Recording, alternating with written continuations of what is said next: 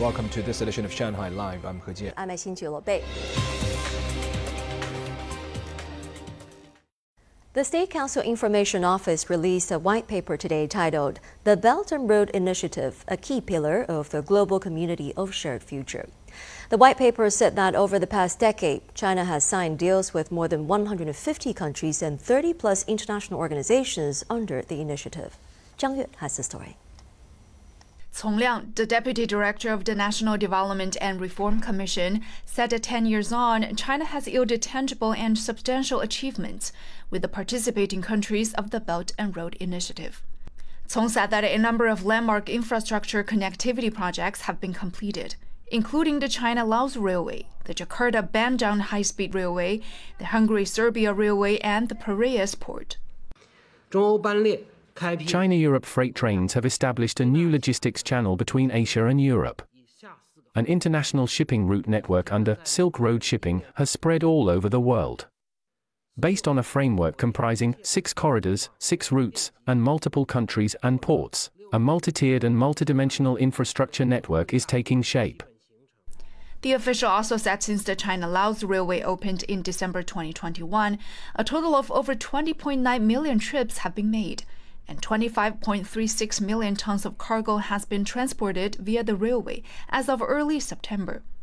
A total of 25 provinces in China have opened international freight trains on the China Laos Railway that reaches Laos, Thailand, Myanmar, Malaysia, Cambodia, Singapore, and other countries, significantly increasing economic and trade exchanges between China and ASEAN.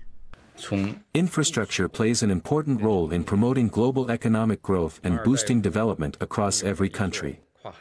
Since the initiative was proposed in 2013, Laos has been transformed from a landlocked country to a land-linked hub, the Maldives has its first cross-sea bridge, Indonesia has its first high-speed railway, and East Africa has its first cross-border electrified railway.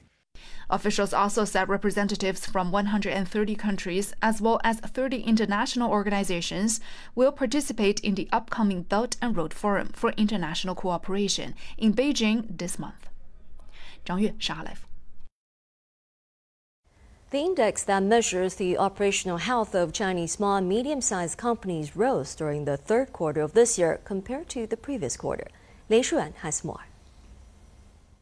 The China Small and Medium Enterprises Development Index came in at 89.2 in the three months ending September 30th, showing some contraction but still up from 89 in the second quarter and 88.3 in the third quarter of 2022. The numbers are based on survey results and announced yesterday by the China Association of Small and Medium Enterprises. A mark above 100 indicates expansion.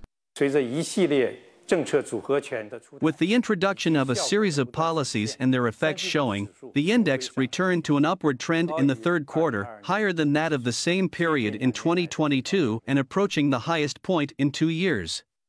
The Macroeconomic Sentiment Index, which reflects SME's confidence in future development, rose 0.5 point to 98.9 in the third quarter. The demand from the e-commerce logistics segment shows an increase and it is maintaining rapid growth. This indicates that the willingness of residents to consume is gradually increasing. The association added that smaller businesses still face problems due to the complex economic environment as a result of fierce market competition, rising business costs, declining efficiency, and tight capital. Lei Shuan Money Talks. The United Nations said yesterday that nearly 140,000 people in Gaza were now sheltering in sites run by an aid agency for Palestinians. The UN expressed growing concerns about humanitarian needs in Palestinian areas as Israel increases its military response and blockades Gaza. Zhang Yue has more.